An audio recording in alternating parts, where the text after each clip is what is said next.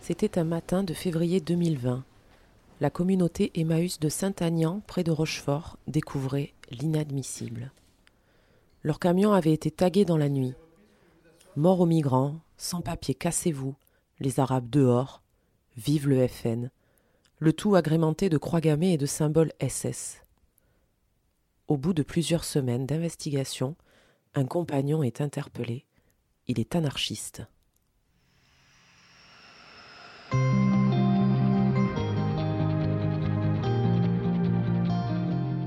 Bienvenue dans Angle droit, le podcast de Sud-Ouest, par Sophie Carbonel, chroniqueuse judiciaire à l'agence de La Rochelle.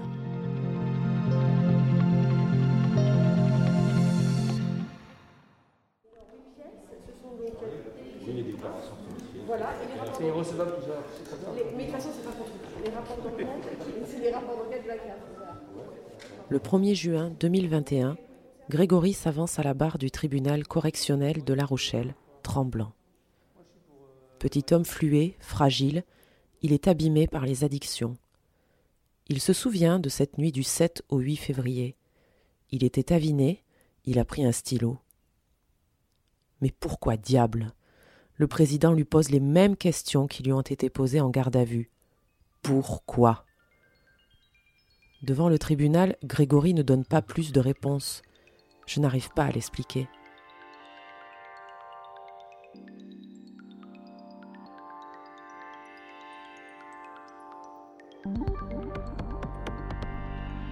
Le jour de la découverte des tags, les soupçons se sont rapidement portés sur un compagnon connu pour ses penchants racistes et avec qui la direction avait eu une altercation verbale quelques jours plus tôt. Grégory se garde bien de se dénoncer. Cet homme a failli être accusé à votre place. Heureusement, il avait un alibi, rappelle le président du tribunal. Ça ne me ressemble pas, c'est minable, sanglote Grégory.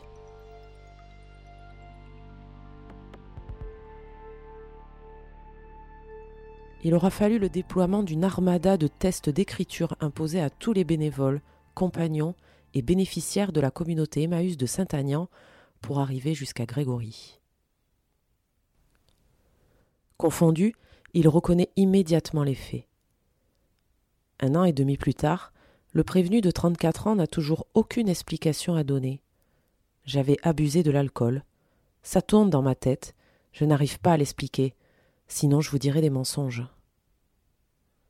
Cet acte est d'autant plus étonnant que Grégory se dit anarchiste. Je n'ai rien contre les migrants. J'étais pote avec tout le monde à Emmaüs. Je m'occupais des espaces verts, du tri, de l'accueil des clients. Quand ils ont su, ils envoyé dans une autre communauté, mais j'étais trop loin de ma famille, alors je suis revenu. Grégory avait été pris comme compagnon un an auparavant. Tout se passait bien. Emmaüs n'a même pas voulu se constituer partie civile au procès. Personne n'est venu représenter la communauté. La procureure a un peu de mal à croire que le geste soit totalement involontaire, que tout ça lui est échappé.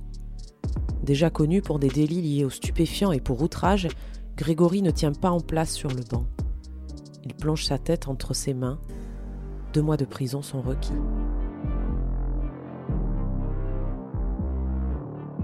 Paradoxalement, l'avocate de la défense plaide la relaxe, sur la forme, pas sur le fond.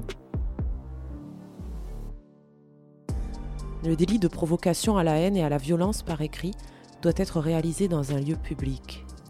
Or, selon elle, la cour intérieure où se trouvait le camion dans l'enceinte d'Emmaüs ne l'est pas.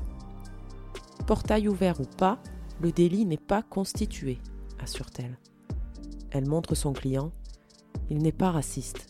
Il a déjà fait de l'emprisonnement, ça l'a terrorisé.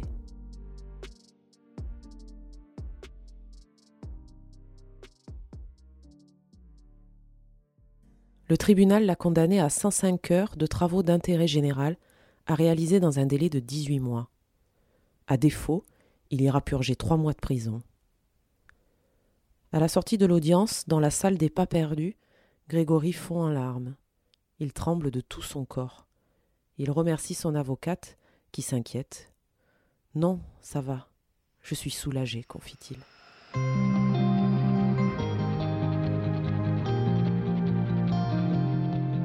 Merci d'avoir écouté ce podcast. Vous pouvez retrouver tous les épisodes d'Angle droit sur le site internet sudouest.fr ou sur la plateforme de votre choix, YouTube, Spotify, Google Podcast et Apple Podcast.